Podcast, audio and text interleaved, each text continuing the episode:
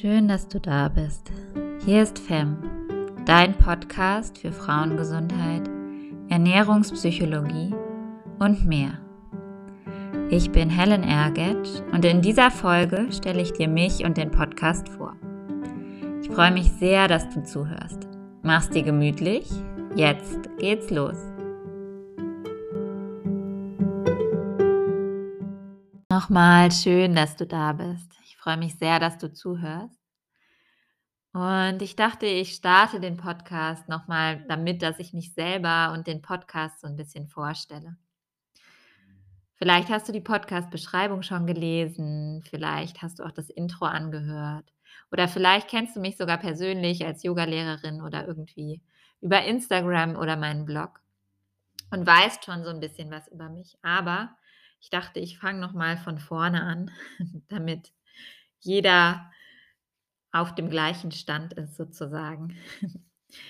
Ich bin Psychologin, ich bin Yogalehrerin, Jivamukti-Lehrerin im Speziellen, vielleicht kennst du das aus meinen Stunden, und Autorin. Mein erstes Buch erscheint jetzt im März, Cycle of Life. Es wird ein Buch zu Frauengesundheit und Zyklusgesundheit, also auch ganz passend zu den Themen des Podcasts, aber dazu sage ich gleich noch mehr.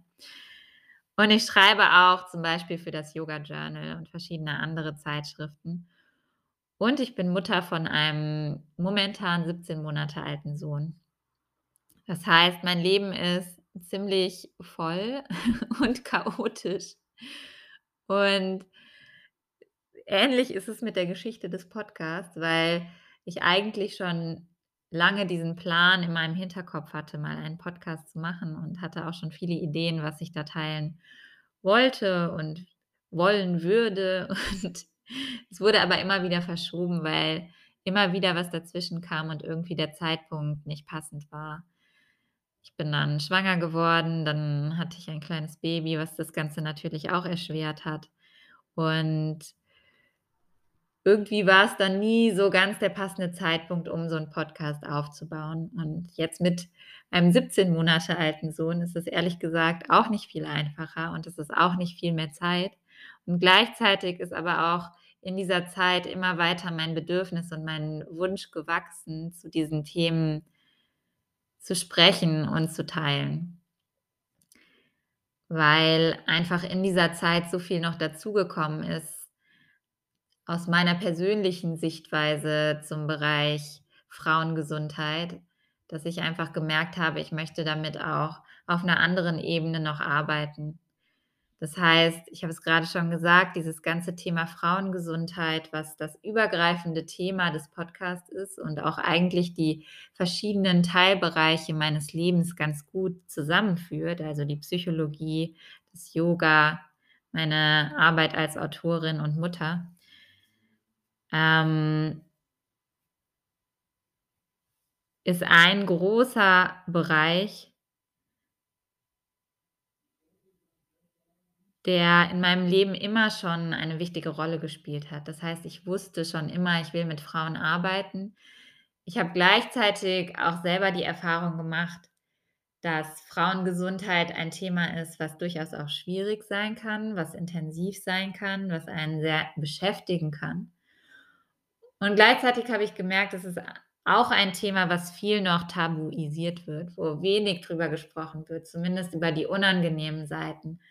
Und bei mir persönlich ist es so, als ich angefangen habe, mich zu öffnen, erst gegenüber Freundinnen und dann später auch über meinen Blog und über Instagram,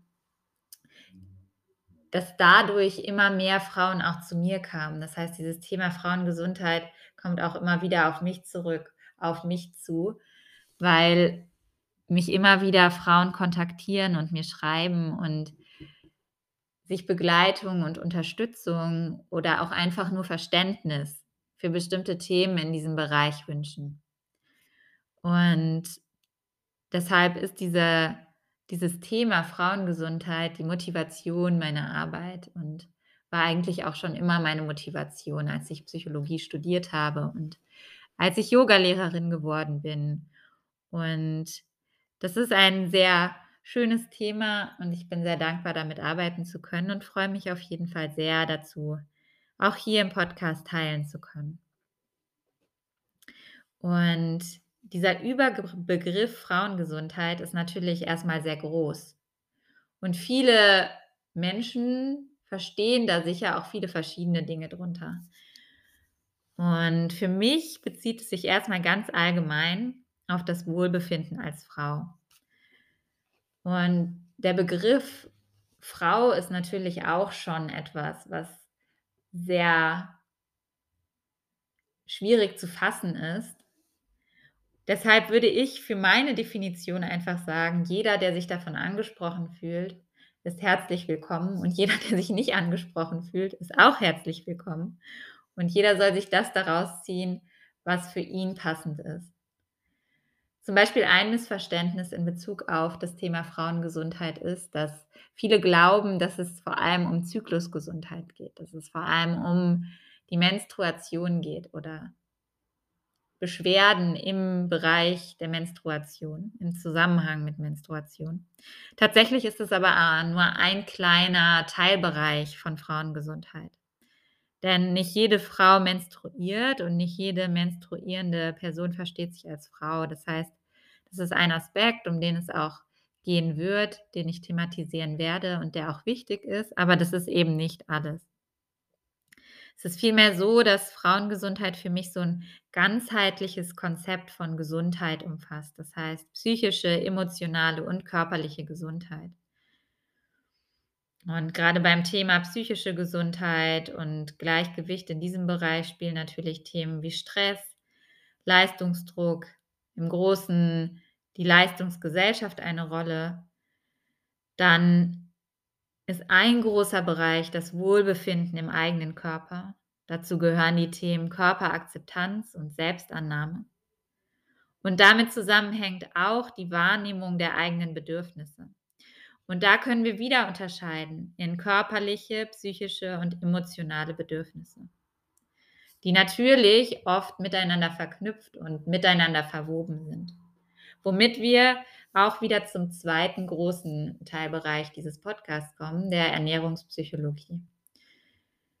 Ernährungspsychologie ist auch ein Bereich, den ich eigentlich im Großen und Ganzen der Frauengesundheit unterordnen würde, obwohl natürlich die Ernährungspsychologie etwas ist, was nicht nur Frauen betrifft. Deshalb kann man das nicht so ganz dem zuordnen, aber es gehört schon auch in diesen Bereich, zumindest was diesen Podcast und meine Arbeit betrifft.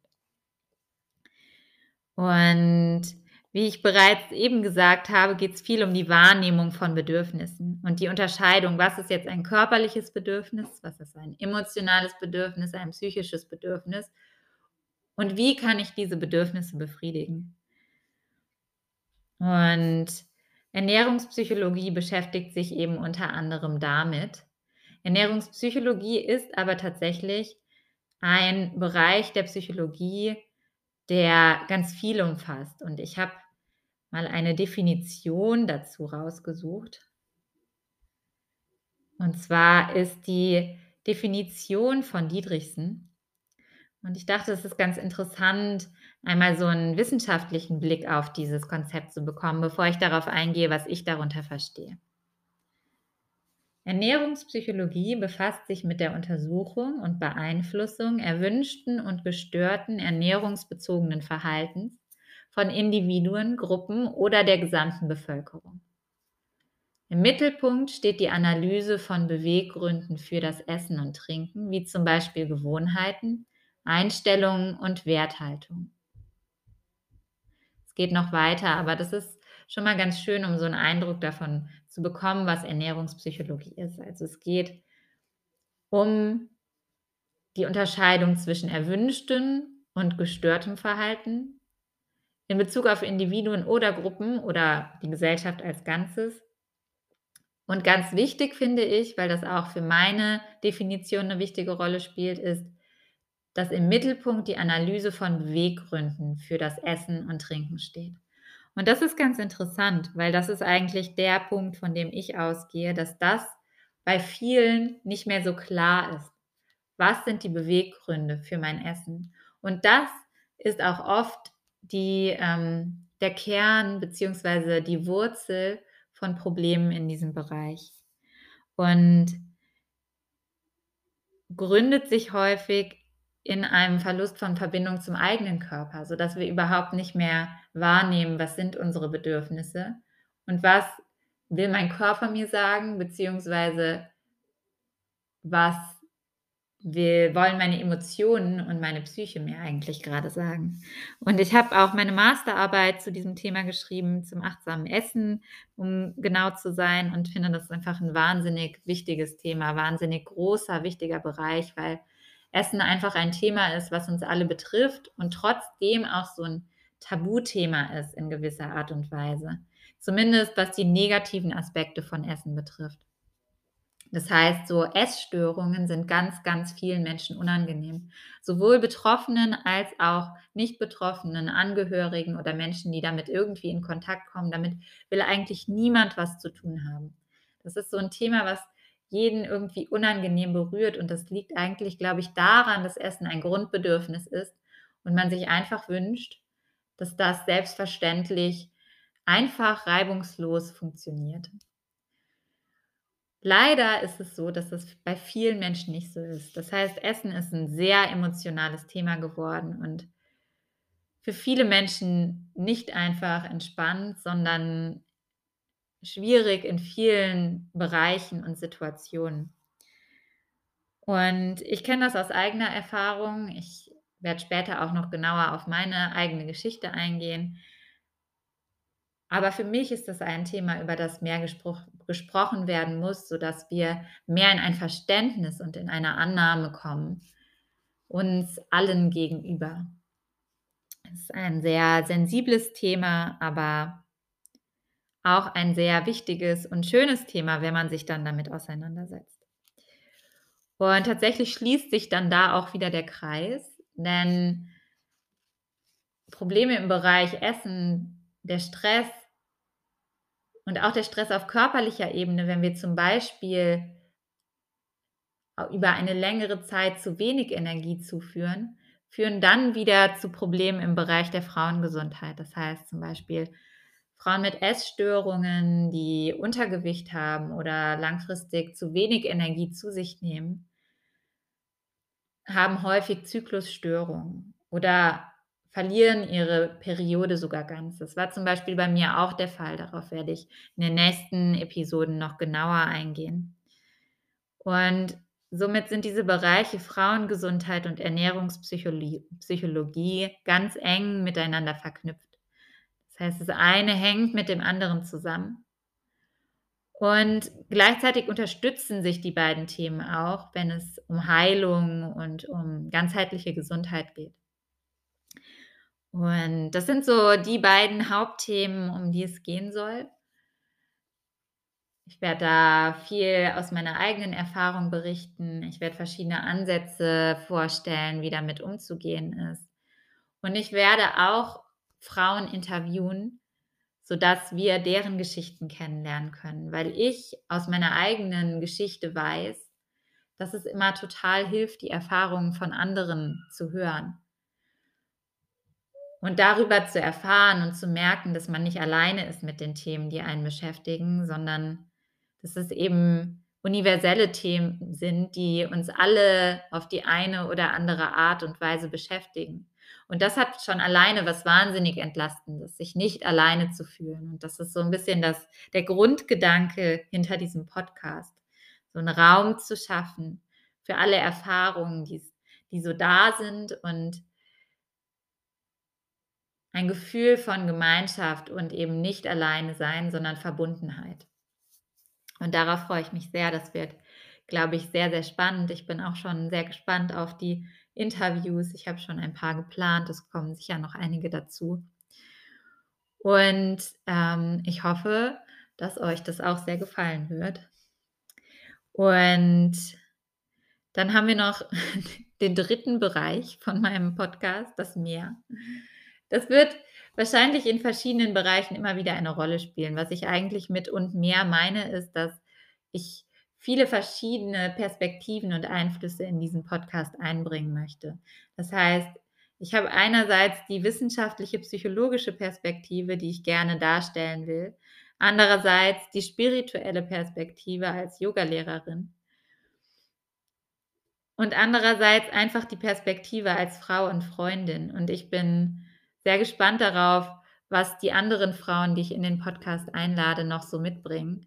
Und ich hoffe, dass es ein sehr vielfältiges Bild wird, letztlich, was hier entsteht. Und ich freue mich auf jeden Fall sehr. Ich bin sehr dankbar, dass du mir zugehört hast bei dieser ersten Folge von FEM. Und ich freue mich sehr, wenn du beim nächsten Mal wieder mit dabei bist. Bis bald.